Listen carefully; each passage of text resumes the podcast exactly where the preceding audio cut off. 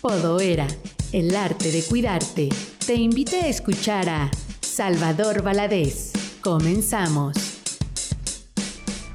Yo soy Salvador y soy hijo de un alcohólico. Hoy vamos a hablar de un tema que me requete chifla. Quizás sea uno de mis temas favoritos dentro del programa de Alanón. Y les voy a explicar por qué. Fue lo primero que yo viví de este programa cuando yo llegué a Alanón. Y y fue lo primero que empezó a introducir orden y concierto a mi vida. Yo vine a Lanón muy, muy mal. A veces me pienso, un día me dijo un señor que no podía creer que lo que contaba yo fuera cierto, que porque no es verdad que un ser humano pueda hacer tantos cambios en su conducta y en su vida. Y después que me escuchó tres días dijo, ya entendí, lo que pasa es que yo no quiero trabajar todo lo que tú has trabajado para lograrlo le digo, pues vete a Las Vegas, ahí se puede requete bien. Sí, ¿verdad? Aquí todo bien. ¿sí? Dice Eli que todo bien aquí. Fíjense, y, creo que le tengo un gran cariño a este lema, porque les voy a platicar cómo llegó a mis manos y todo lo que fue sucediendo en mi vida a raíz de esto.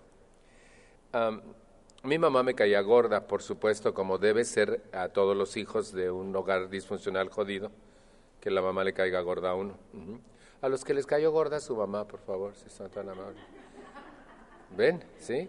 Y todos los que no la alzaron también, pero al ratito la empiezan a alzar. ¿Sí? y saben que, que em, yo pertenezco al primer grupo de Alanón para hijos adultos de alcohólicos que existió sobre este planeta. De hecho, la primera vez que un grupo de alatines que creció y se convirtió en adulto y que nos unimos para formar un grupo de Alanón para hijos adultos de alcohólicos fue el 8 de agosto de 1973 en la Ciudad de México. Desde entonces estoy yo en Alanón y ese fue el primer día que vine. Y la muchacha que tuvo la idea y que nos conjuntó, de pronto llegaba con cosas novedosas.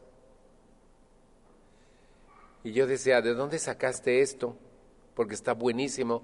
Miren, llegaba y me enseñaba algo, ¿no? Por ejemplo, me enseñó una junta planeada sobre el solo por hoy. Y, me dijo, a ver qué te parece esto. Y lo empecé a leer, está buenísimo. ¿De dónde lo sacaste? Y ya que me vio tan entusiasmado y que dije que estaba buenísimo, me dijo, me lo regaló tu mamá. Mi mamá sabía que si me lo daba a mí, lo iba a rechazar pero sabía que si se lo daba a ella, ella podía traérnoslo al grupo. De hecho, mi mamá fue quien nos guió en las primeras reuniones para que no hiciéramos de nuestro grupo un pozo donde vomitar tragedia, como muchos grupos le hacían así antes en Alanón. Antes, así cuando, cuando yo empecé, pues. ¿O todavía? Para evitar que fuera un grupo de tragedia y que se convirtiera en un grupo de recuperación auténtica y ella nos guió. Y de ahí emanó la idea de estudiar el solo por hoy. Nuestro solo por hoy es un lema maravilloso que tiene nueve párrafos. Y cada párrafo nos pide hacer una o varias cosas cada día. Y esto de alguna manera le va dando orden y concierto a nuestra historia de vida. Me impresionó mucho porque el primer párrafo de nuestro lema es como el enunciado de todo el lema determina qué tengo que aprender a hacer. Dice así, solo por hoy viviré este día y solo por hoy viviré solamente lo que este día me traiga, no más, sin tratar de, resolver todos los problemas de mi vida al mismo tiempo. Y dice, por 12 horas me es posible enfrentarme a dificultades que me aterraría anticipar para el resto de mi vida. Entonces la premisa es que yo aprenda a vivir rica y felizmente o rica y tristemente como se presenta el día, solo este día, no más. No existe más, no hay nada real ni tangible más que este momento, este día. Y yo puedo, hoy sé, entonces no sabía, que yo puedo ponerle a mi día lo que yo quiera que no soy una persona fijada o predestinada a vivir determinadas circunstancias trágicas. Que yo soy una persona capaz, inteligente, que puedo hacer de mi día algo memorable o algo, algo jodido. Depende de lo que tengo metido aquí y aquí. Yo en el Anón descubrí que no es la vida, ni la gente en la vida, ni los acontecimientos lo que me hace daño, sino lo que tengo aquí y aquí metido, la forma en que yo veo la vida, la forma en que la pienso. Y fíjense, un día descubrí que ni siquiera lo que yo tengo aquí es mío, lo heredé. No conozco un ser humano que haya decidido elegir su manera de pensar.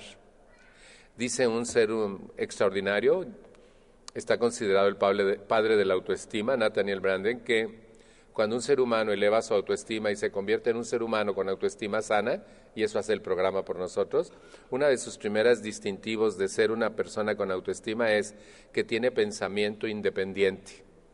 Ya no piensa como la masa, ya no piensa como le dijeron que debe pensar, sino elige qué pensar. ¡Wow! ¿Cómo le hacen ustedes, pues?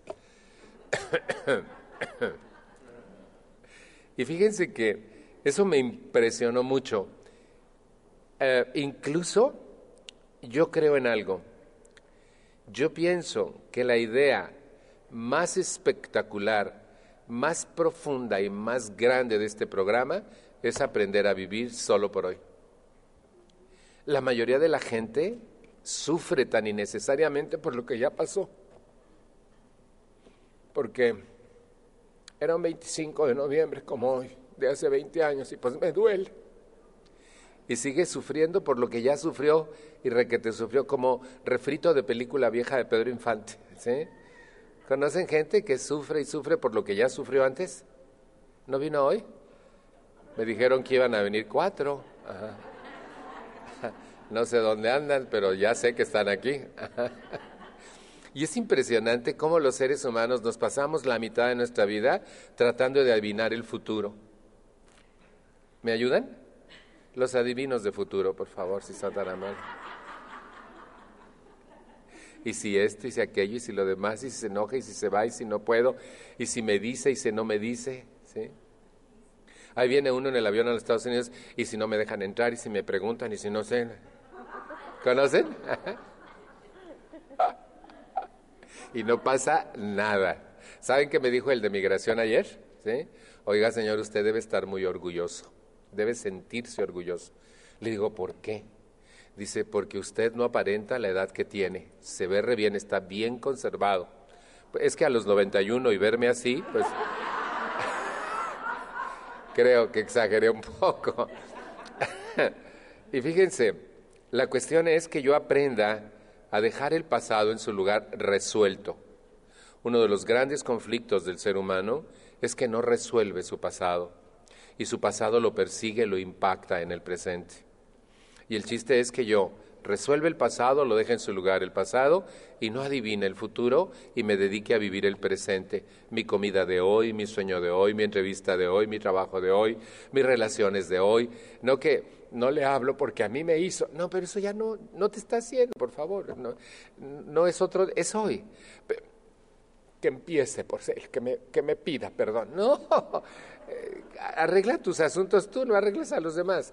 No vinieron los arreglar demás, ¿verdad? No, no se puede. Aquí está para muestra todos estos botones que se han pasado años de su vida intentando arreglar la vida a otros y no se puede. ¿Cierto o no es cierto? ¿Qué tengo que hacer? Ubicarme en el aquí y en el ahora. ¿Cómo puedo lograr esta, esta magia, esta maravilla, esta gran, gran cosa de aprender a estar aquí y ahora? Eso a mí me gusta muchísimo y eso te permite centrarte, concentrarte, disfrutar, saber qué estás haciendo, dónde pusiste las llaves, a qué ibas a la recámara, porque estás aquí y ahora y no andas, ¡Ah! mis llaves, ¿dónde puse las llaves? ¿A qué venía yo? No, ¿Conocen a alguien que nunca sabe dónde está y que la mente la trae para todos lados y, le voy a decir y, si me dice esto le contesto esto y ni está y te estás peleando? ¿Conocen gente que se pelea con quien no está? No vino hoy, ¿verdad? ¿Qué pasa? No estoy aquí ahora. No sé vivir el momento. Y vivir, entras a una junta como esta y está, no ha llegado fulano. Mm, hay muy poca gente todavía. Está bonita la alfombra. ¿Conocen a alguien que se la pasa papaloteando en vez de centrarse en lo que está, porque no puede, su mente no le da para tanto. De veras, así estaba yo, así vivía yo. Yo me sentaba aquí, pero mi mente no estaba aquí, se largaba la condenada donde se le daba llegada gana. ¿Conocen gente que su mente se va a hacer otros menesteres mientras está sentado su cuerpo aquí? ¿No vino hoy? oh, empiezas. ¿Y este güey qué? ¿Se cree chistoso? Y tu mente empieza a rechazar, a hacer pura pendejada. ¿Conocen? Bueno, les hablo de mi propia experiencia personal, no es nada contra ustedes. Pero la mente va, viene, sube, baja, critica, friega, se va al pasado, al futuro, inventa, hasta te mata.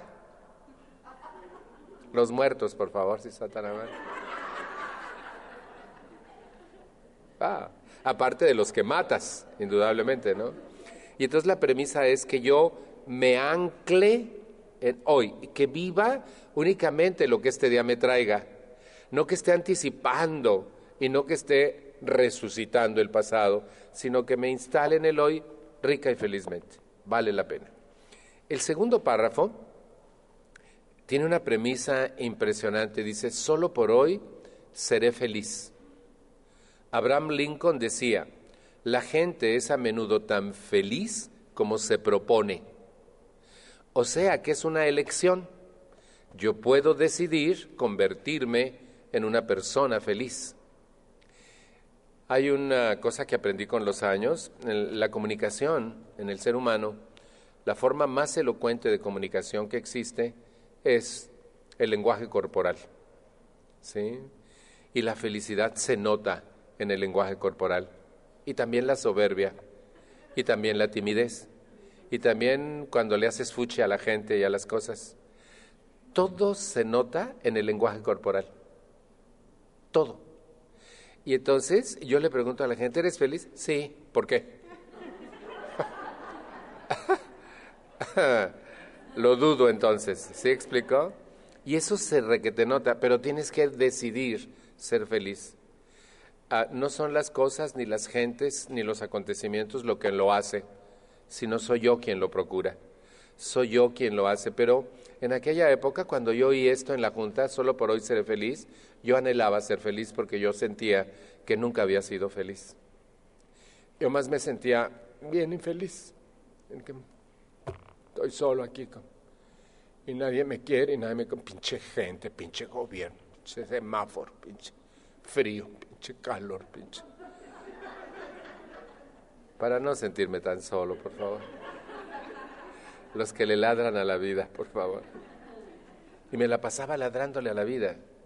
Y yo sentía que no era feliz. Después descubrí que había sido feliz por instantes, por momentos, en acontecimientos, algunas veces en mi vida.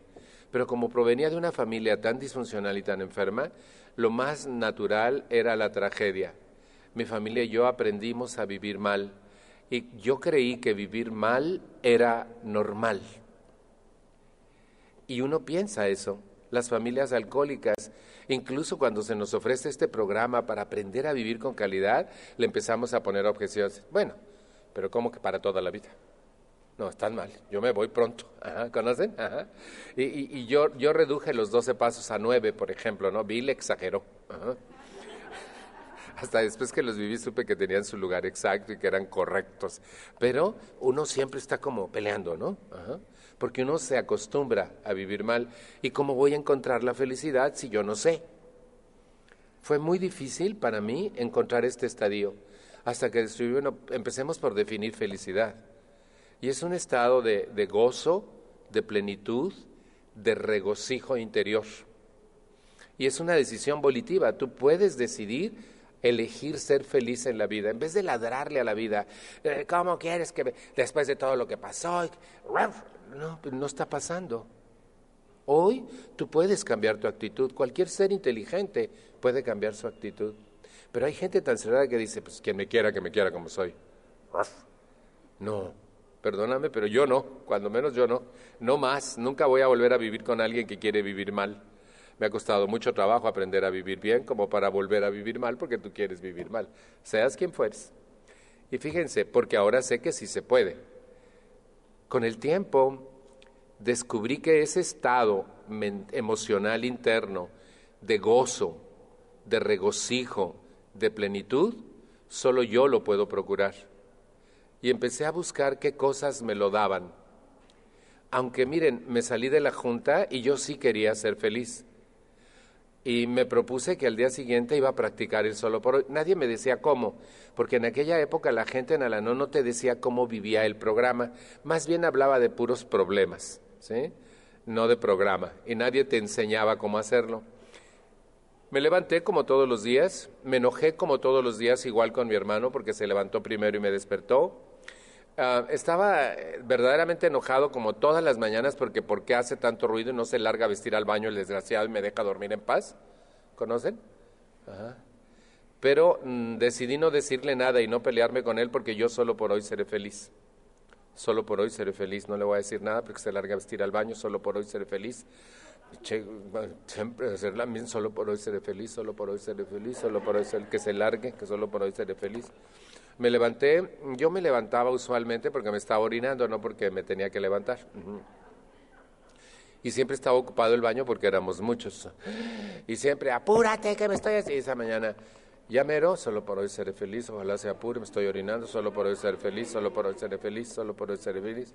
Y no dije nada ni me peleé con nadie y, ya, y se comieron el pan que yo quería, solo por hoy seré feliz, solo por hoy seré feliz. Me voy a tragar otro, solo por hoy seré feliz. Salí y el taxi no me quiso llevar. Era una época en que mi ciudad no iban para donde tú querías, sino para donde ellos querían. Eh, pinche cabrón, solo por hoy seré feliz, no le voy a decir nada. ¿Para qué sale a trabajar el desgraciado? Solo por hoy seré feliz, solo por hoy seré feliz. Les voy a ahorrar el resto del día. Me la pasé todo el día así. En la noche me senté a mi cama y dije yo, ahí está, ¿a qué horas fui feliz yo? Yo no fui feliz. El programa no sirve.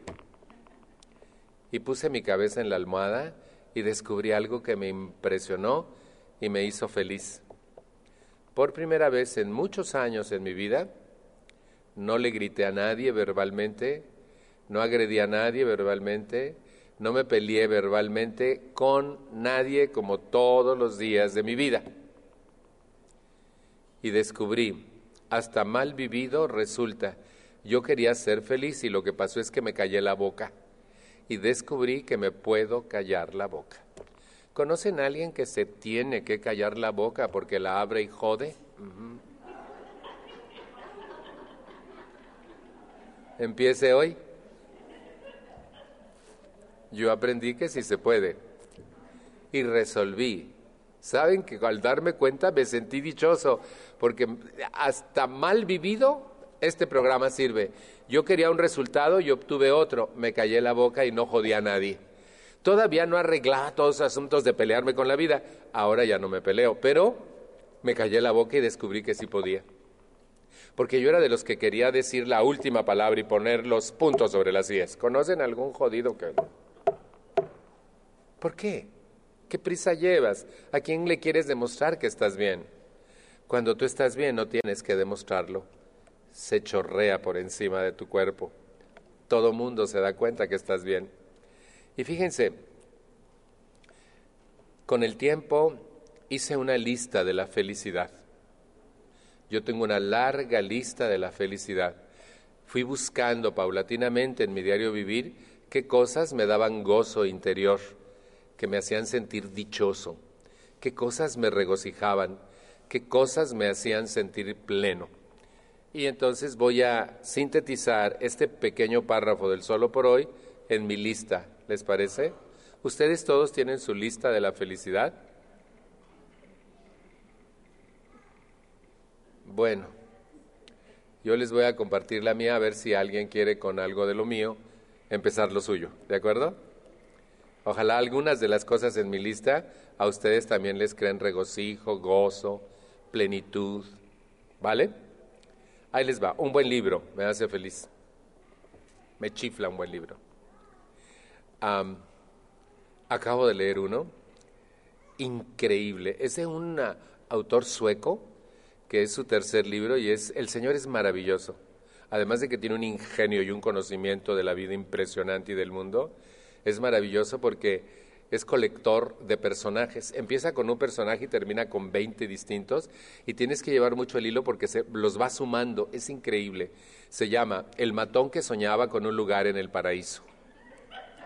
¡Ya! ¿Se acuerdan que un día aquí les recomendé el viejo que saltó, el, abuelo que saltó por la ventana y se largó? Pues es el, el mismo autor el matón que soñaba con un lugar en el paraíso. Miren qué ingenio tiene ese hombre.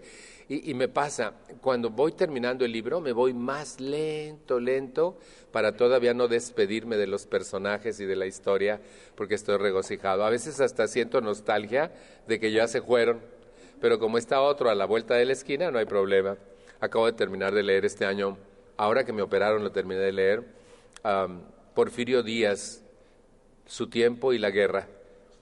He aprendido sobre la historia de mi país como no tienen una idea y eso me regocija, me hace pleno. Digo, wow, ¿por qué no nos enseñan todo esto? Y se te abren los ojos sobre muchísimas, muchísimas cosas. Fíjense, nosotros nos sentimos muy orgullosos del 5 de febrero, de, de mayo, perdón y lo celebran más en este país que en mi país, celebran el 5 de mayo. Y saben que no es, es cierto, pero no es cierto. Sigue le ganamos la batalla el 5 de mayo a los franceses. Pero saben que nada más fue una batalla y se retiraron a Orizaba y se quedaron ahí y entonces Napoleón mandó 30 mil más e invadieron todo nuestro país. O sea que no los erradicamos ni les ganamos, nomás esa batalla y luego nos jodieron y nos impusieron un emperador. Ese era todo el quid de Napoleón. Y entonces no es cierto que ganamos una guerra, nada más esa batalla ese día. Y todo lo demás lo perdimos. Pero nosotros el 5 de mayo. Bien interesante. Eso es bien, bien interesante. Y aprendes. Un buen libro me hace feliz. Caminar me hace feliz. Bañarme bañarme y sobre todo como yo utilizo el baño y además de despertarme plenamente, hablo con Dios y le entrego mi vida y mi voluntad, entonces soy doblemente feliz mientras me baño. Dormir me hace feliz. ¿Alguien de ustedes le hace feliz dormir? se siente riquísimo, ¿a poco no? Bailar me hace feliz, ¿sí? Pero ahorita no puedo por la panza. Cantar me hace feliz. anoche ahí en la, en la casa de, de Marilú cantamos en el karaoke. Cantábamos tan feo, pero había que cantaban bien bonito. Miren qué buenas voces vi anoche y otros pues, pues, pero, pero bien divertido. ¿A poco no? Ajá. Yo hasta grité la paloma negra. Cantar me hace feliz. Aprender cosas nuevas me hace feliz. Conocer gente me hace feliz. Yo pienso que una de las cosas más maravillosas que Dios me ha dado en esta vida es la gente. La gente es maravillosa. Está equivocada, neurótica, es codependiente, pero es maravillosa. Hace pendejadas, pero es maravillosa. Y eso me hace feliz, conocer gente. Fíjense, me hace feliz hacer el quehacer de mi casa. A mucha gente esto no le hace feliz, pero a mí me hace inmensamente feliz porque es mi espacio, es mi casa, es mi responsabilidad. ¿Y saben cuándo me siento más feliz? Cuando termino y me siento y veo todo tan bonito, tan limpio, sin polvo. Hijo, eso me regocija. Me hace feliz hacer de cenar para mis amigos. Dentro de un mes voy a estar comiendo lo que les hice de cenar el día 24 y, hago cenar riquísimo además. Y miren, desde que voy al mercado y mientras preparo y pico y guiso y aderezo y todo, estoy siendo inmensamente feliz y cuando se lo comen y les gusta tanto, más todavía. Oh. Eso me hace muy feliz. Me hace feliz visitar a mi familia y darles todo mi amor. Eso me hace feliz. Un día en Alanón resolví, es mi única familia no la puedo cambiar ni la puedo regresar, pero la puedo amar como es y disfrutarla en vez de quererla cambiar. ¿Conocen gente que siempre anda de pleito con su familia jodida y, la quiere cambiar? En vez de disfrutarla y nada más es la única que tiene y se la chinga, allá en México. Mm. Digo, ¿qué tenemos en la cabeza? Que es que Homo sapiens. Yo más pienso Homo stupidis. Porque eh, mi familia y me la jodo. A quien más me fregué en la vida fue a mi familia. Y ahora no, ahora la disfruto. Y me encanta ir a verlos y los abrazo y los beso y los acaricio. Y me intereso por sus cosas y les digo cuánto los amo. No les resuelvo nada, eso les toca a ellos. Pero los apoyo y los amo. Y se los digo además y se los muestro. Y eso me hace feliz. Fíjense, no que ellos vengan y que ellos me lo hagan, sino hacerlo yo porque la felicidad no depende de lo que hagan otros, sino de lo que haga yo en la vida. ¿Clarísimo? Otra cosa que me hace inmensamente feliz es la música. Mm, mm. Escuchar, por ejemplo, Carmen Burana o, o Vivaldi o cosas así me hace vibrar, pero también las buenas voces. Me encanta, por ejemplo, Paul Potts o Susan Boyle o El Divo eh, el Bolo, ¿han oído al Bolo? El Bolo, ¿sí? Es sensacional. Hay un disco nuevo del Bolo con Plácido Domingo que vale la pena escuchar. A veces yo veo a la gente tan ocupada sufriendo y metida en lo que no le importa, que, que no puede ser feliz por metiche. Pues precisamente, no, no vino hoy, ¿verdad? No vino, ¿verdad? Porque estabas metida en lo que no te importa, por eso. Y fíjense, me hace feliz comer, sobre todo la comida mexicana, pero también la comida thai me hace muy feliz. ¿Han comido comida thai? Mmm, mmm, riqui. ¿Vienen a cuánta gente yo le enseño a comer comida diversa y lo feliz que me hace eso? Miren, una tlayuda oaxaqueña. Mm. ¿A quién le hace feliz una tlayuda? ¡Wow! Es una de las cosas más deliciosas que puedas probar en tu vida y eso me hace feliz. ¿Qué hago?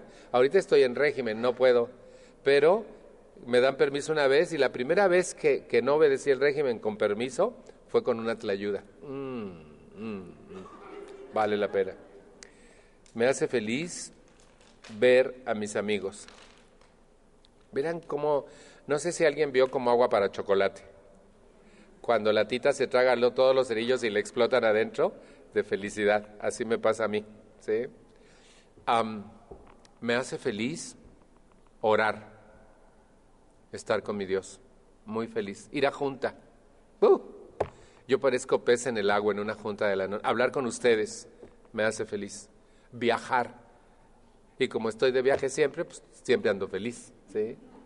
Me, da mucho gusto poder ayudar a otra gente, por ejemplo. Eh, en mi país pasa algo muy interesante. La gente que está en el aeropuerto que va a salir al extranjero y se siente así como que... Pero desde que se sube al avión se ataranta.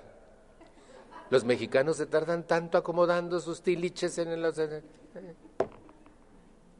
Por favor, deje pasar, están diciendo. Se atarantan hasta encontrar su asiento allá en México. Y llegan aquí o a otro país y no saben llenar las formas de migración o de aduana.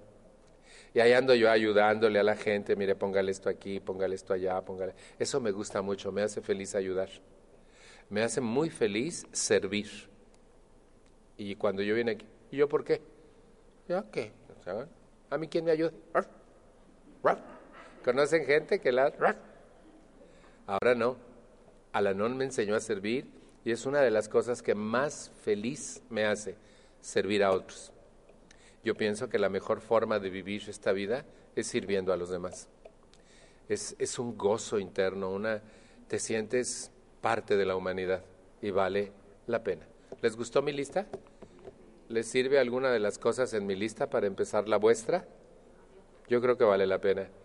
¿Y qué tengo que hacer? Dármelo todos los días. Claro que no todos los días trago comida Thai, pero voy de vez en cuando.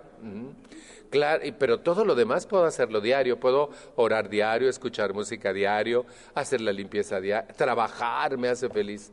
Yo soy una persona que mientras está trabajando ni siente que está trabajando. Me, me hace tan gozoso trabajar que estoy encantado haciendo lo que hago. Y yo no siento que estoy trabajando. Y me va muy bien en mi trabajo, pero soy feliz haciéndolo y eso vale la pena. El siguiente párrafo dice, el tercer párrafo, solo por hoy me adaptaré a lo que el día me traiga, en vez de tratar de adaptar todo a mis deseos y voluntad. Yo era un ser muy voluntarioso, a huevo había de ser como yo quería. ¿Me conocen? Para no sentirme tan solo, por favor.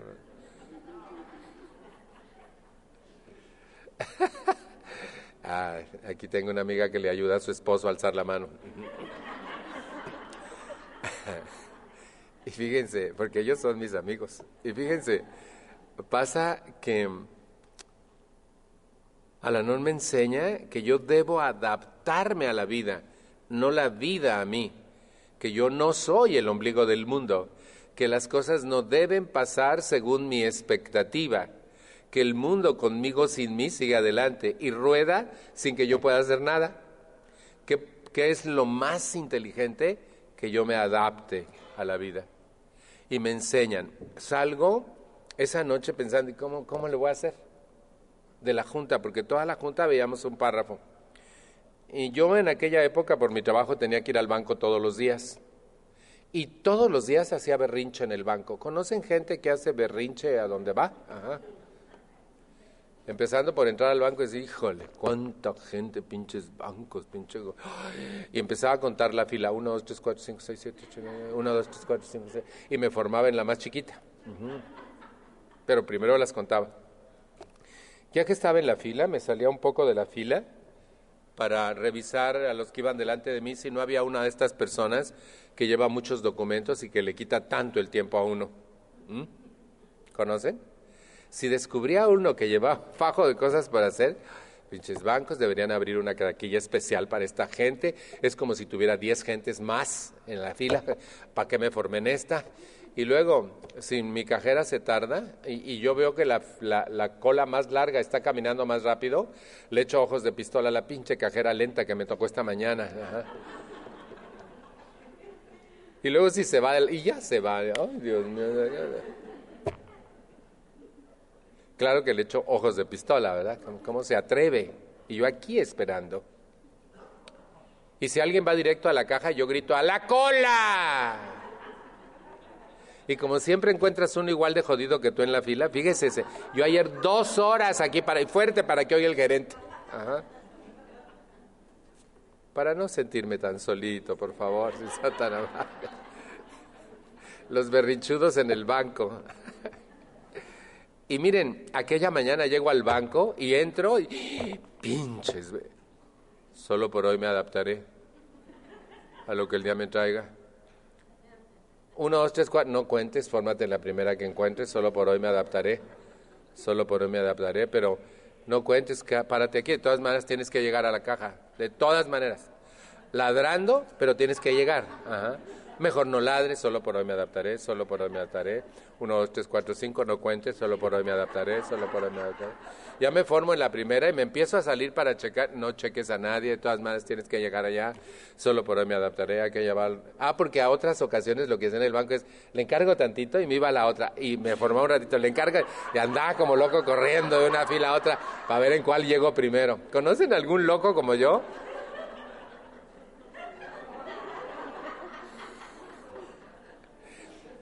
Y esa mañana, miren, me cuesta un triunfo llegar a la caja, pero llego. Y repite y repite, solo por hoy me adaptaré, no voy a contar, no voy a fisgar, no voy a desporticar contra nadie, solo por hoy. ¿Me costó? ¿Verdad que sí me costó?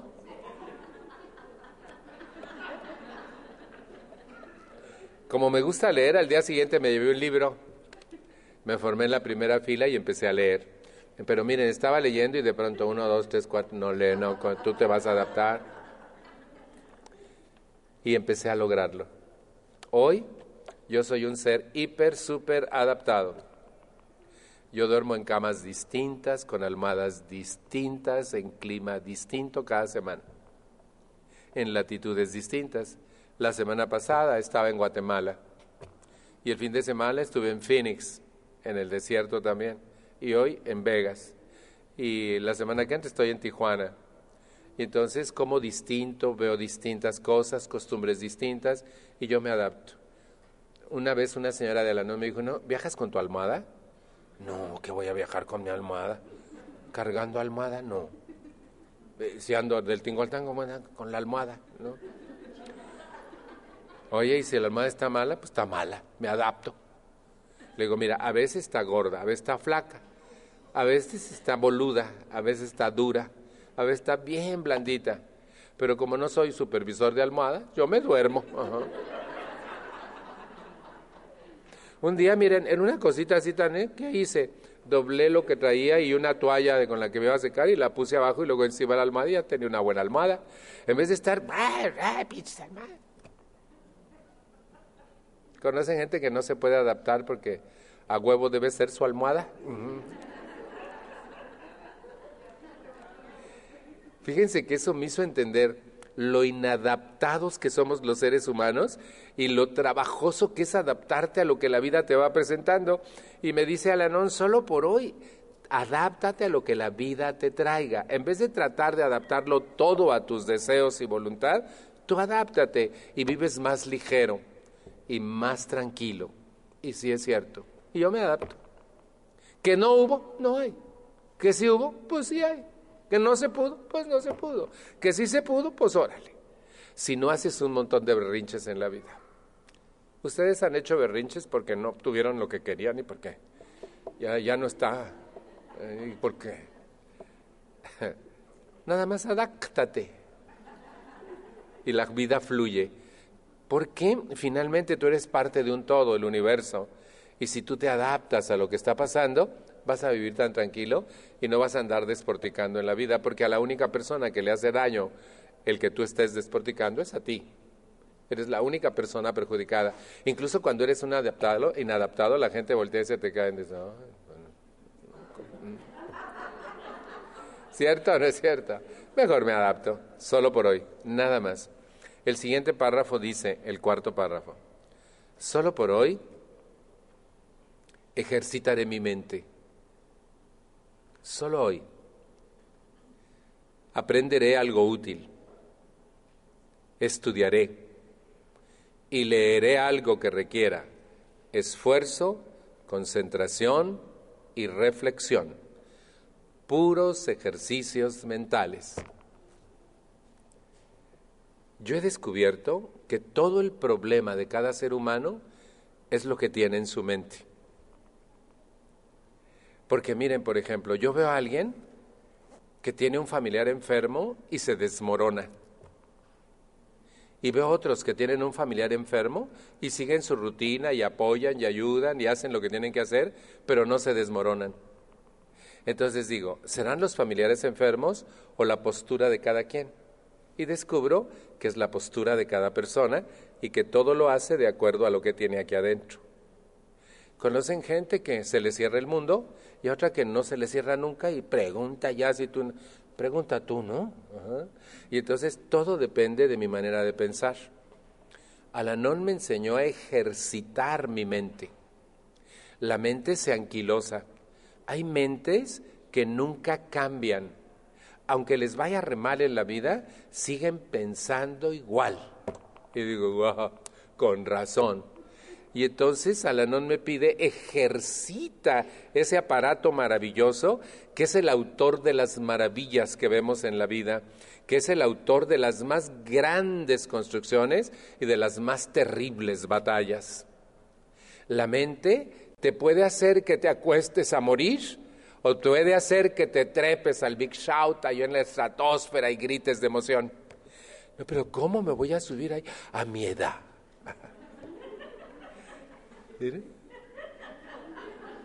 Eso lo genera tu mente, porque la gente que se sube no le pasa nada. Yo ya me subí, no me pasó nada. Sí sientes que te vas a dar el hocicazo ahí en el pavimento, ¿no? Pero no te pasa. ¿Ya se subieron al Big Shout? Yo sí. Y es impresionante, pero no pasa nada. Todo está aquí. La mente es la que dice que te van a quitar la visa. Porque no te han hecho nada y la mente puede crear monstruosidades o puede ser inmensamente feliz. Pero tienes que ejercitarla, así como el cuerpo para que esté bueno, hay que hacer ejercicio, igual la mente. Y, y miren, les voy a decir algo que me duele mucho decir, pero es cierto. ¿Saben a dónde he visto a más gente que no piensa? Lo digo en Alanón. Yo conozco miles de gentes a través de todo este continente y donde he visto gente más grave de su mente es en Alanón. Hacen un pancho de la nada. Se meten en lo que no les importa. Hasta supervisan el programa en otros. Y yo pienso, esa persona no ha comprendido este programa, porque este programa es para que tú lo vivas, no para que supervises como lo viven otros. Es para que tú te transformes en una mejor persona, no que estés supervisando como lo están usando otros. Compañero, la tradición dice. Pues aplícatela, güey, ¿para qué me lo andas diciendo a mí?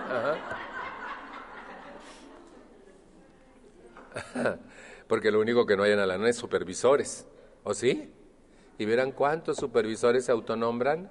Y yo digo, no tiene ni idea de lo que está haciendo, no ha comprendido a este nivel la maravilla que tienen las manos. Si ella o él viviera este programa, no haría eso que está haciendo. ¿Me explico? ¿Y qué tengo que hacer? Ejercitar ese aparato maravilloso que puede hacerme feliz o infeliz, que puede torturarme o puede encumbrarme, porque todo emana de tu manera de pensar. Y Alanón me enseñó a ejercitar mi mente.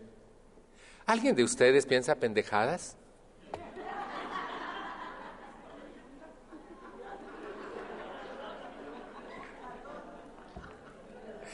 Si yo la ejercito, no las pienso. ¿Alguien de ustedes piensa demasiado en el pasado? ¿Y los que piensan demasiado en el futuro? ¿Y los que siempre andan arreglando cosas allá y no aquí? ¿Por qué no arreglo eso si el problema mío soy yo y mi manera de pensar? ¿Y por qué no hoy ejercito mi mente? Voy a empezar por estudiar. Miren, yo veo, vamos a leer los doce pasos, pero no están los doce pasos. Y le digo a, a Eli, si quieres yo los digo, yo me los sé. ¿Por qué? Porque los he vivido una y otra y otra y otra, el resto de mi historia hasta que me salgan bien. Hoy sería el colmo que no supiera el programa que me ha salvado la vida. Pero yo veo a la gente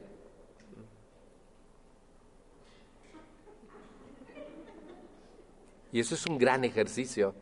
La memoria es un gran ejercicio. Memorízalos, estudialos. Solo si los desmenuzas, los rumias, los aplicas y los practicas, puedes compartirlos y puedes engrandecer tu vida. Entonces, haz un ejercicio con los pasos. Estudia tus pasos, tus tradiciones, tus conceptos. Afortunadamente trajeron el libro ya con las tradiciones, pero digo, si no, también me las sé, si quieres yo las digo.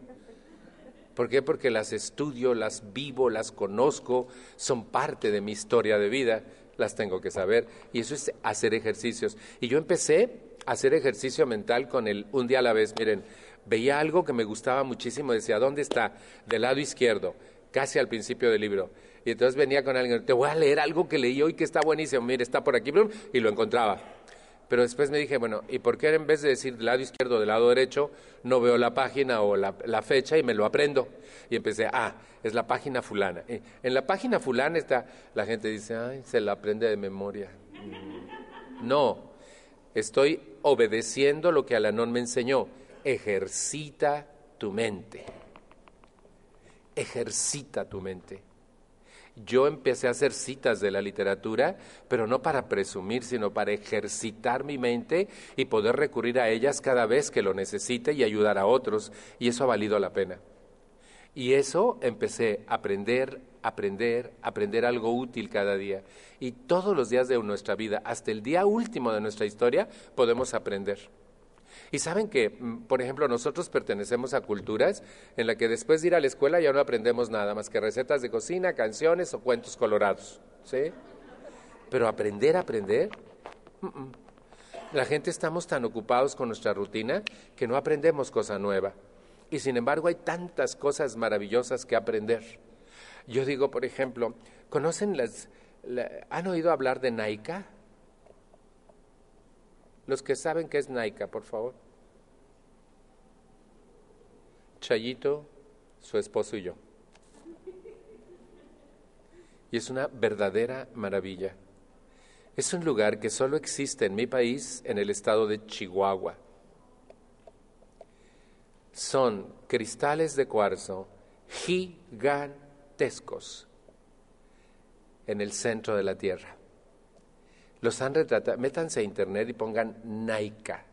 No van a poder creerlo. Científicos de todo el mundo han venido. Se necesita un traje especial para bajar porque la temperatura rebasa los 50 grados centígrados. Entonces, por eso no puedo visitarla la gente. Pero es una verdadera maravilla que solo existe en la República Mexicana. Ahora, si digo las líneas de Nazca,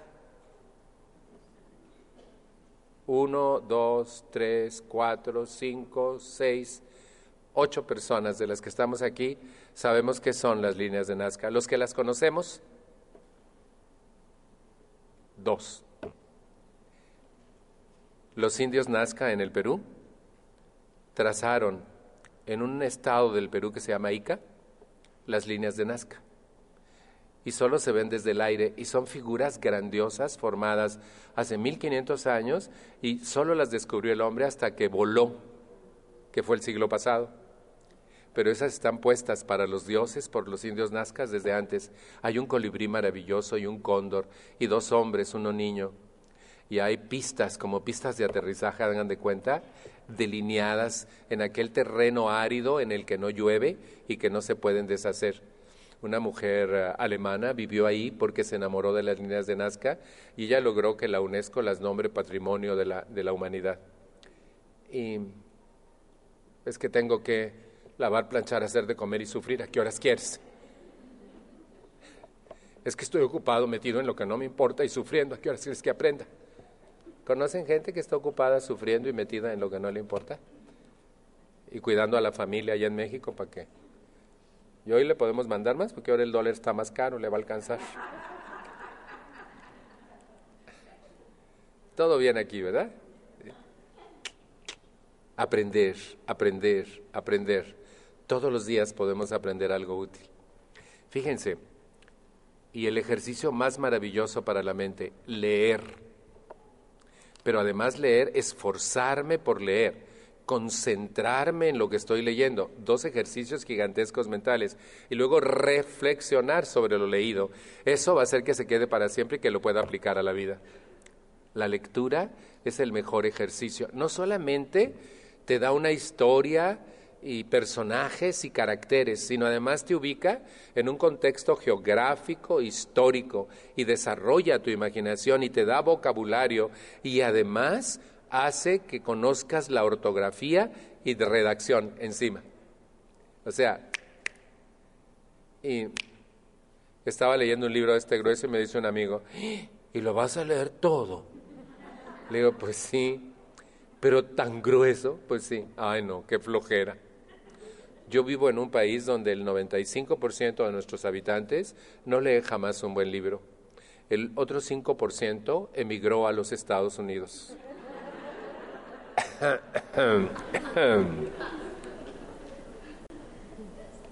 ¿Saben qué me dijo un doble a un día? Que no lea toda la literatura porque me vuelvo loco. Y yo tengo otra historia. Yo conozco toda la literatura al revés y al derecho y me he vuelto sabio, no loco. Alanón me enseñó a ejercitar mi mente. Un día, por esa época, cuando estaba yo trabajando para ejercitar mi mente y que la sigo ejercitando, estaba leyendo un libro en el que hablaban de Napoleón. Napoleón sabía hasta el nombre del último de sus jardineros y conocía el nombre de todos los gobernantes del mundo conocido en aquella época. Una de las cosas que lo hacía que lo respetaran más y lo admiraran era eso. Él conocía el nombre de todo el mundo pero tenía una técnica. Cuando le presentaban a alguien, quitaba su atención de todos los demás y veía directamente a la persona y la visualizaba y escuchaba el nombre que le iba a decir. No le soltaba la mano y la retenía y grababa el nombre. ¡Pum! Lo repetía mentalmente. En el momento en que la persona decía su nombre, él mentalmente lo repetía pero retenía la mano y decía, perdón, no escuché bien. Y entonces la persona se lo repetía más lento y lo grababa por tercera ocasión.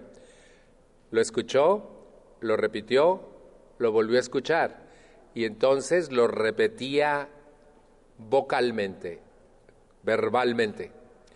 Fíjense, lo escuchó, lo repitió mentalmente, pidió que se lo volviera a repetir y él lo repitió verbalmente. Y en el momento en que se volteaba y tenía un tiempo, lo anotaba en un cuadernillo que siempre traía.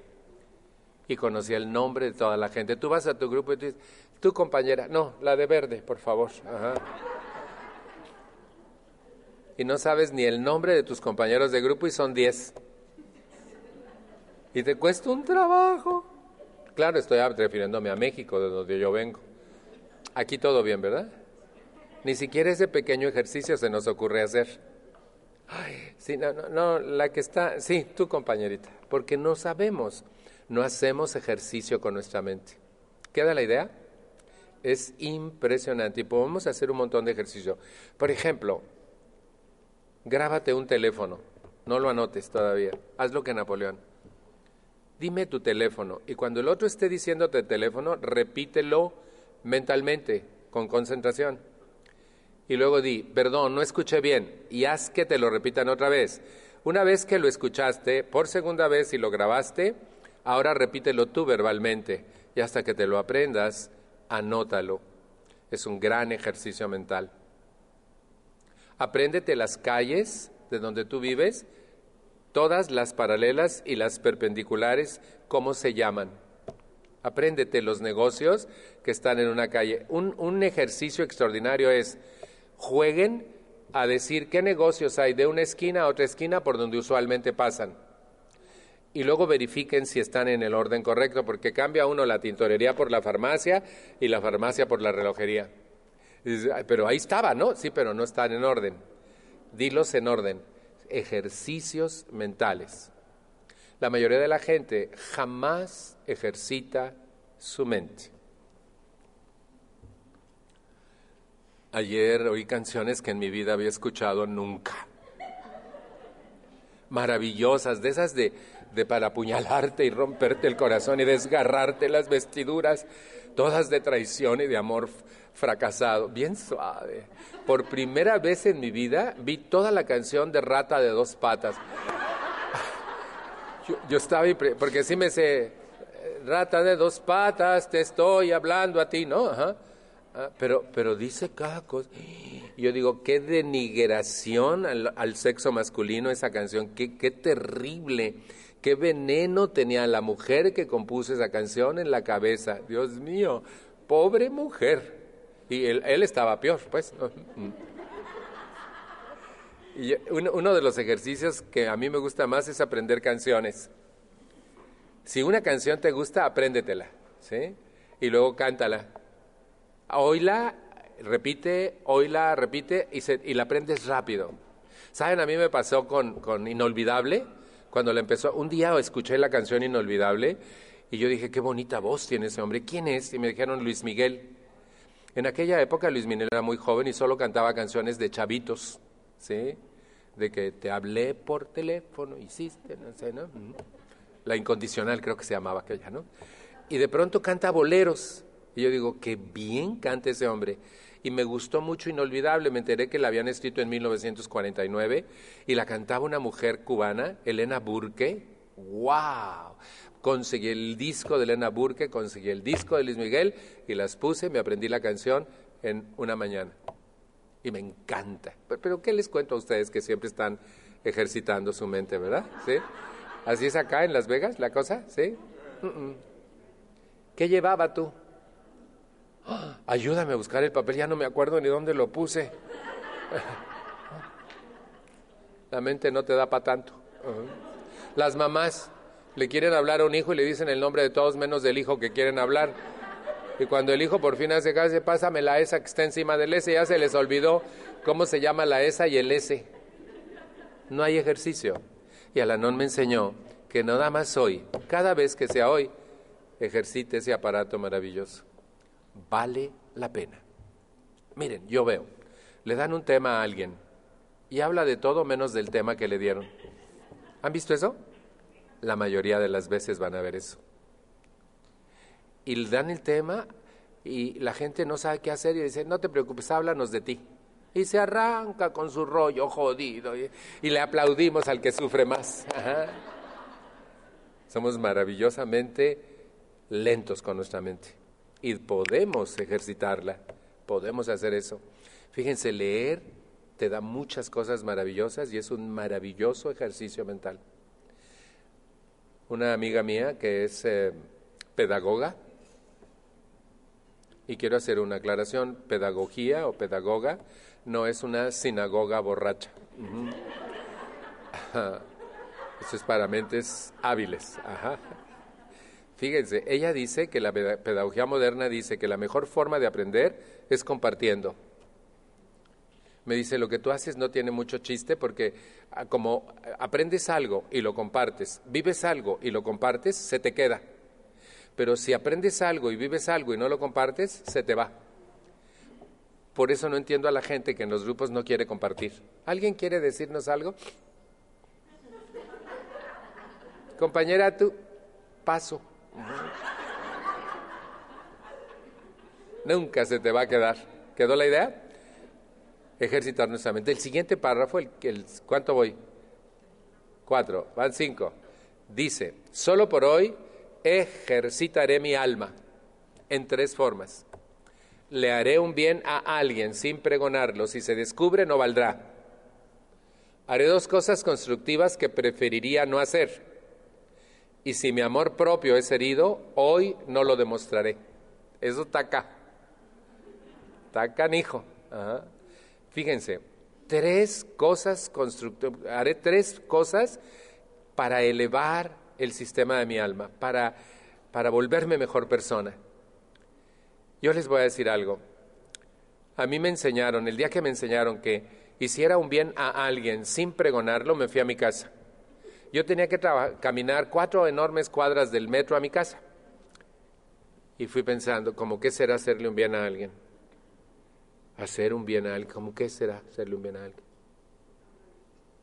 Cuando llegué al edificio donde nosotros vivíamos, se me ocurrió, ya sé, pasarle la calle a un ciego. Sí.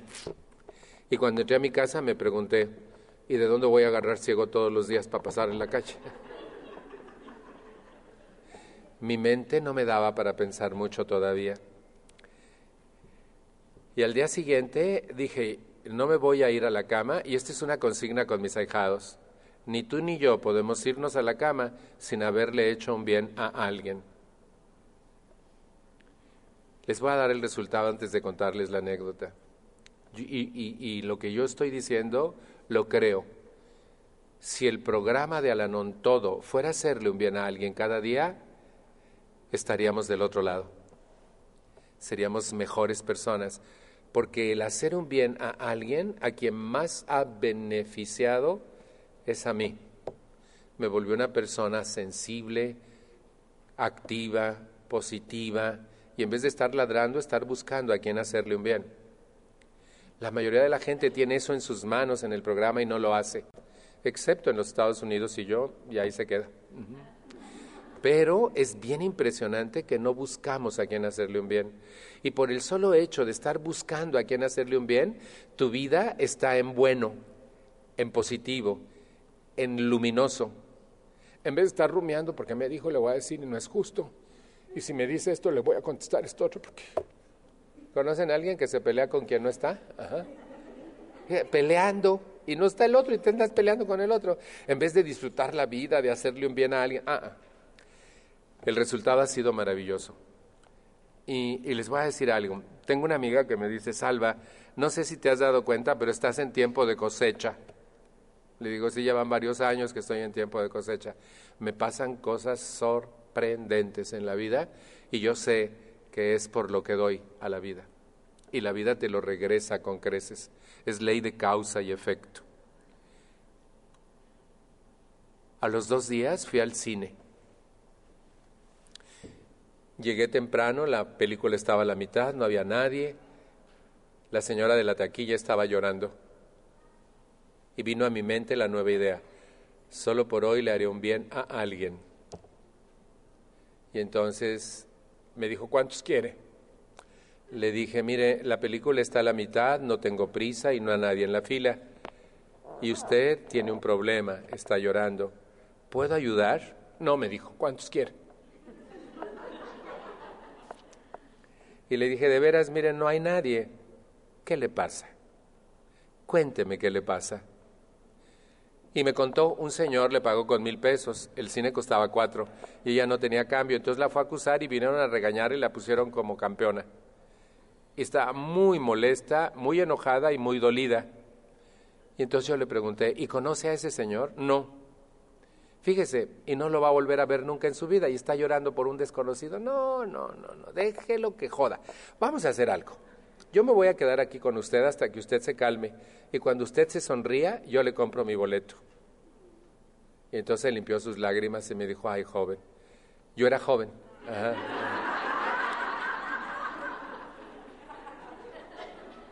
Sí, era joven todavía. Ahora soy, pero nomás. Ah, entonces era un joven de 28 y hoy soy un joven de 71. Y fíjense, volteó y se me quedó viendo hizo una mueca parecida a una sonrisa y me dijo, gracias. Le dije, no, una mueca no, una sonrisa bonita. Y entonces se le iluminó el rostro, se sonrió y me dijo, muchísimas gracias, joven. Ahora sí, deme un boleto.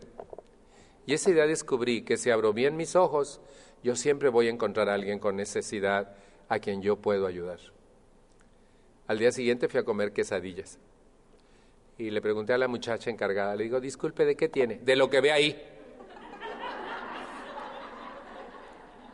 Y entonces fui y me le paré enfrente y le dije, disculpe, ¿está enojada conmigo? No, me dijo, con ese.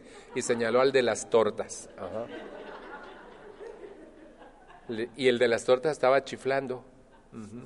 Y estaba que se la llevaba. Le dije, ¿se va a quedar aquí todo el día trabajando? Me dijo, sí. Le dije, mire, y él está chiflando y usted está enojadísima. No le haga caso véngase y dígame de qué hay.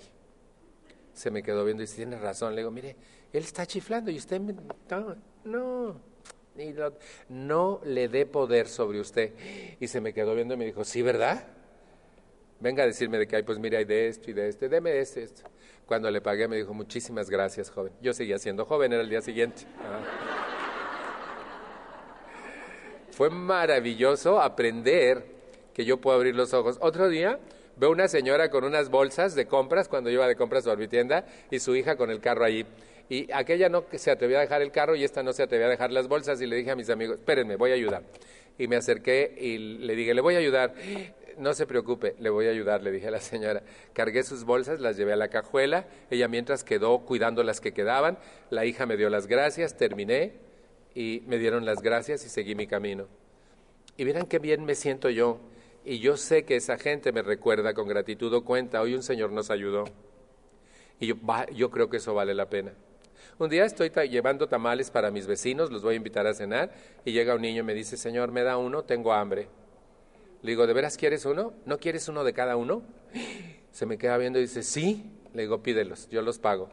Y entonces le dice, que me dé uno de cada uno. Tú, no, primero el Señor. Le digo, no, primero Él, por favor, yo le voy a pagar. Y cuando veo al niño que con sus tamales voltea y como con una cara de sol me dice, gracias Señor, yo digo, no, gracias a ti que me permites hacer esto. Pero pues, ¿qué les cuento a ustedes que todos los días andan buscando a quien hacerle un bien?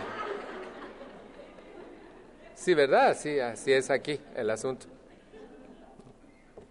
Ni te paras a ceder el asiento, ni le das las instrucciones bien a alguien. Perdón, la calle. No sé, ¿Y por qué no le dices, no sé, pero vamos a buscar quien sepa? Podemos hacer un bien cada día. El impacto en tu vida es soberbio. Fíjense, no en la vida de quien haces un bien, sino en tu propia historia de vida. Al principio no me daba cuenta, pero hoy se los puedo decir con toda categoría, porque yo he recibido inmensos beneficios de la gente por hacer el bien. Inmensos. Fíjense, la segunda cosa que me pide este párrafo es hacer dos cosas constructivas que preferirán no hacer. Descolgar la jeta y tender la cama. Tragarme las verduras y lavar los trastes. Llegar puntual y callarme la boca. O sea, dos cosas diarias constructivas que prefieres no hacer. Y eso solo para elevar tu fibra moral, para alimentar tu alma. Haz dos cosas constructivas que preferirías no hacer. Llega a tiempo. Cállate la boca. ¿Conocen a alguien que tenga que callarse lo si quieres? Ajá. Porque decimos cada cosa. No, hoy no, hoy no. Tender la cama y tragarte las verduras. Mm, está bueno. Dos cosas constructivas que prefiero no hacer. No ver tele tantas horas seguidas y mejor contestar los correos. Está bien, ¿no? Eso, además de que te va a elevar la fibra moral y te va a alimentar, hace que te sientas más satisfecho con tu acción de vida. Dos cosas constructivas que preferiría no hacer. No tragar Coca-Cola ni decir malas palabras. Ya no trago Coca-Cola. Yo soy Coca-Cólico. Ya no. Hace meses y meses y meses que no traigo. He bajado 14 maravillosos kilos y la enorme panza que tenía desapareció.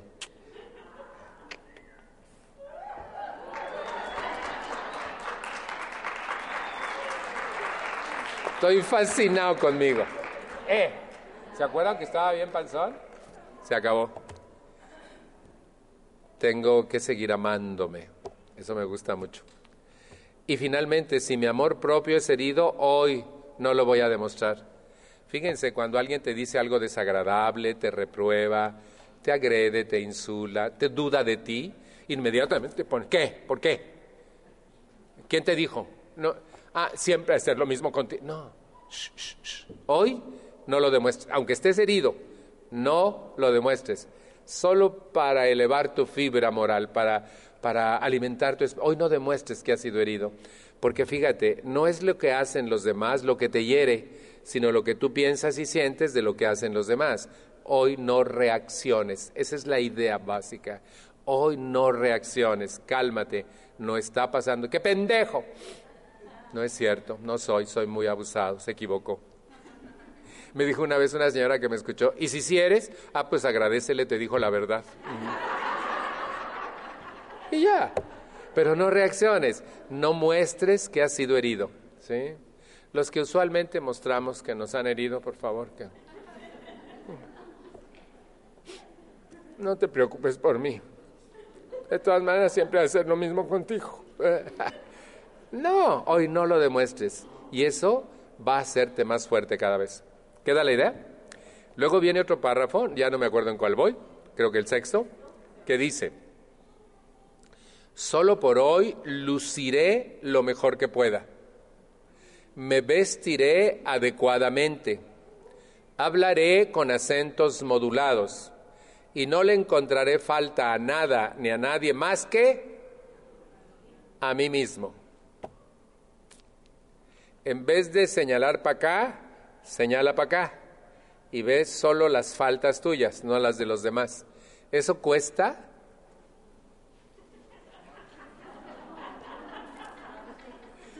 Por eso yo pienso que Dios se equivocó tantito con nosotros. Nos debió haber hecho con espejos retrovisores. Mm, si tuviéramos dos espejitos que nos hicieran vernos la cara y el interior, ¡wow! nos espantan. Dios mío, perdóname, ya voy a cambiar corriendo. Pero como no nos vemos, vemos a los demás. Hoy no. Fíjense, hoy luciré lo mejor que yo pueda.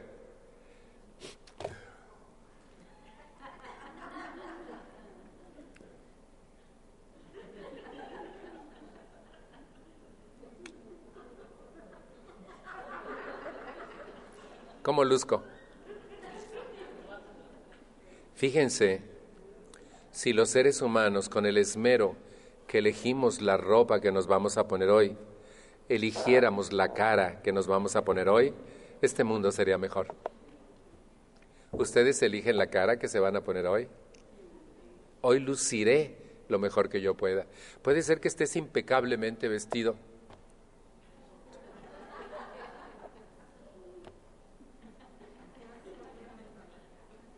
Guácatelas. Luciré lo mejor que yo pueda. Fíjense, me vestiré adecuadamente. Veo a Pepe Aguilar en un estudio de televisión oscuro con lentes oscuros. y me pregunto, ¿dónde se le perdió el sol al Señor? Solo como un ejemplo. A veces usamos cosas tan inadecuadas y hacemos cosas que no van. Veo un muchachito en Las Vegas esta mañana con manguitas aquí, sin manga, nada así. Digo, se le ha estado arrugando hasta el lújule del frío. Porque estábamos a 9 grados centígrados y era mucho el frío. Y él tiene piel y tiene sensores, entonces sí siente frío, pero solo por hoy me vestiré adecuadamente. Hablaré con acentos modulados. Fue la primera vez en mi vida que en Alanón se me ocurrió escucharme a mí y cómo le hablo a los demás. Y lo que descubrí no me gustó. Descubrí con la gente de fuera de mi vida, de mi casa, con los extraños, soy hiperamable. ¿Cómo le va? Qué gusto. Después de usted, por favor. No, no, no, no, no faltaba más. No, no, permítame. ¿Conocen? Y mi compañera me cuenta algo, yo me siento con una paciencia y una audiencia impresionante y la escucho y después le digo, no te preocupes, Dios está contigo. Y fíjate que yo creo que esta parte del programa te puede ayudar, no te preocupes, todos nos hemos equivocado. Pero si es mi hermana, me la chingo. Te lo dije, pero como nunca entiendes, friégate.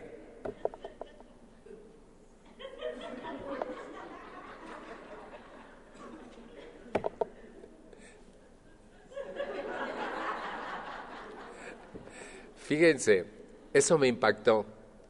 Hablar tan bonito a los extraños y ser un perfecto patán con los propios. Y digo que a los propios los amo y los maltrato con el tono de mi voz. Todos los que estamos aquí hemos maltratado a los nuestros con nuestro tono de voz, ¿sí o no? Solo por hoy hablaré con acentos modulados. Eso cambió el tono de mi voz. Empecé a ser amable con los míos. Eso lo sorprendió. ¿Y ahora tú qué te pasó? Mm, desde que vas ahí. Y yo quería, poquito a poco, esto es de poco a poco. Ellos no van al grupo, yo sí voy al grupo. Vieran qué trabajo me costó, pero empecé a hacerlo. Y ellos me quieren mucho hoy y eso empezó con el tono de voz. Ellos se siguieron peleando entre sí y a mí me excluían por haber cambiado mi tono de voz.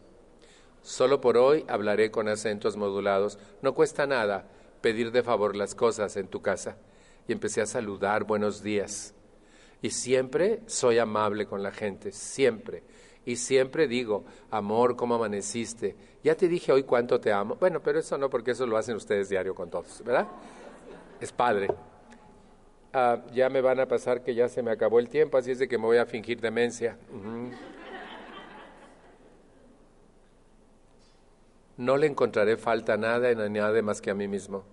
Mi tarea es trabajarme a mí, no a ti. Mi tarea es ver qué pienso, qué siento, qué hago y mejorarlo cada día con este programa. Por eso estoy aquí en este programa, para ser una mejor persona y poder darles a ustedes una mejor persona. No para ser bueno, no para ser, no, no, no, no, ni modelo, no, para ser una mejor persona de lo que yo he sido. Y eso va a valer la pena. Los últimos dos párrafos, uno dice, Solo por hoy haré un programa de mi día. No, faltan tres y ya no me da tiempo. Solo por hoy haré un programa de mi día y me evitaré dos plagas, la prisa y la indecisión.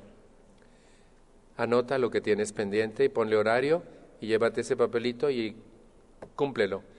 Y harás todas las cosas que tienes que hacer diario. Los seres humanos no programamos nuestro día y hacemos un montón de cosas y dejamos un montón de cosas pendientes y nos atiborramos de trabajo por no organizar lo que tenemos que hacer. Este, este párrafo también puede hacer que te vuelvas ordenado con tus actividades y vale la pena. El siguiente párrafo dice, solo por hoy descansaré por media hora y en esa media hora tomaré unos minutos para tener una perspectiva más clara de mi vida. Me costó un triunfo sentarme a descansar porque mi mente no me dejaba ahí sentadote cuando tienes pendiente esto y esto deberías hacer, deberías tornar, o cuando menos tráete algo aquí mientras estás sentado, hazlo. ¿Conocen a alguien que es hiperactivo y que su mente no lo deja descansar, por favor, para no sentirme tan solo? Siéntate y descansa. Con el tiempo descubrí, porque me obligué a empezar a hacerlo, y, y, valió la pena. Porque un día descubrí que descansar media hora hace que recobres fuerzas para continuar. Y continúas mejor y más concentrado. Pero también hice una cosa que me maravilla, una perspectiva más amplia de mi vida. Perspectiva. Esta idea tengo yo de perspectiva. Me senté en el sillón de la sala y puse una pantalla imaginaria enfrente de mí y cada día empecé a poner algo mío en la pantalla.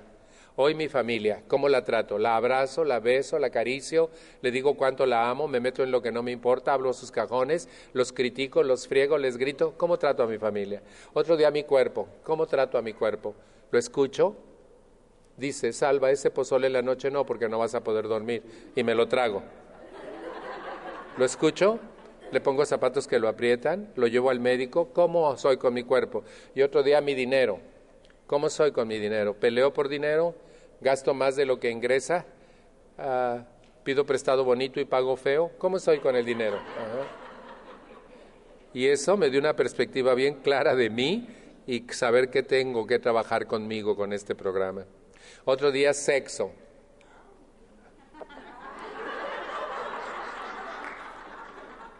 Soy un ignorante sexual.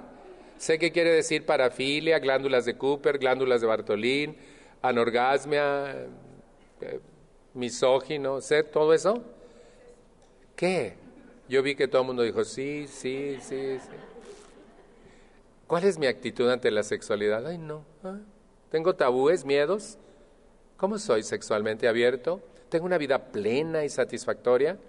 Otro día pongan mi fe, otro día mi Dios, otro día pareja. Me gustaría tener como pareja a alguien como yo. ¿Les gustaría tener como pareja a alguien como ustedes? Vi que todo el mundo sonrió y dijo. Mm". Miren, todos se quedaron así y algunos dijeron, no, pobre de mi pareja. Y entonces hay un análisis, una perspectiva grande de tu vida. Me tengo que callar el último párrafo dice algo sensacional. Solo por hoy no tendré miedo. Sobre todo, no tendré miedo a disfrutar de lo que es bueno, ni temeré que la vida me pague con la misma moneda que yo le doy. Solo por hoy no tendré miedo. El miedo lo crean tus pensamientos. Que Dios los bendiga. Muchas gracias. Escuchaste a Salvador Valadez. La familia Podoera agradece tu visita. Recuerda seguirnos en nuestras redes sociales. Nos encuentras en Facebook, YouTube, Instagram, TikTok, Spotify y Twitter. Búscanos como Podoera.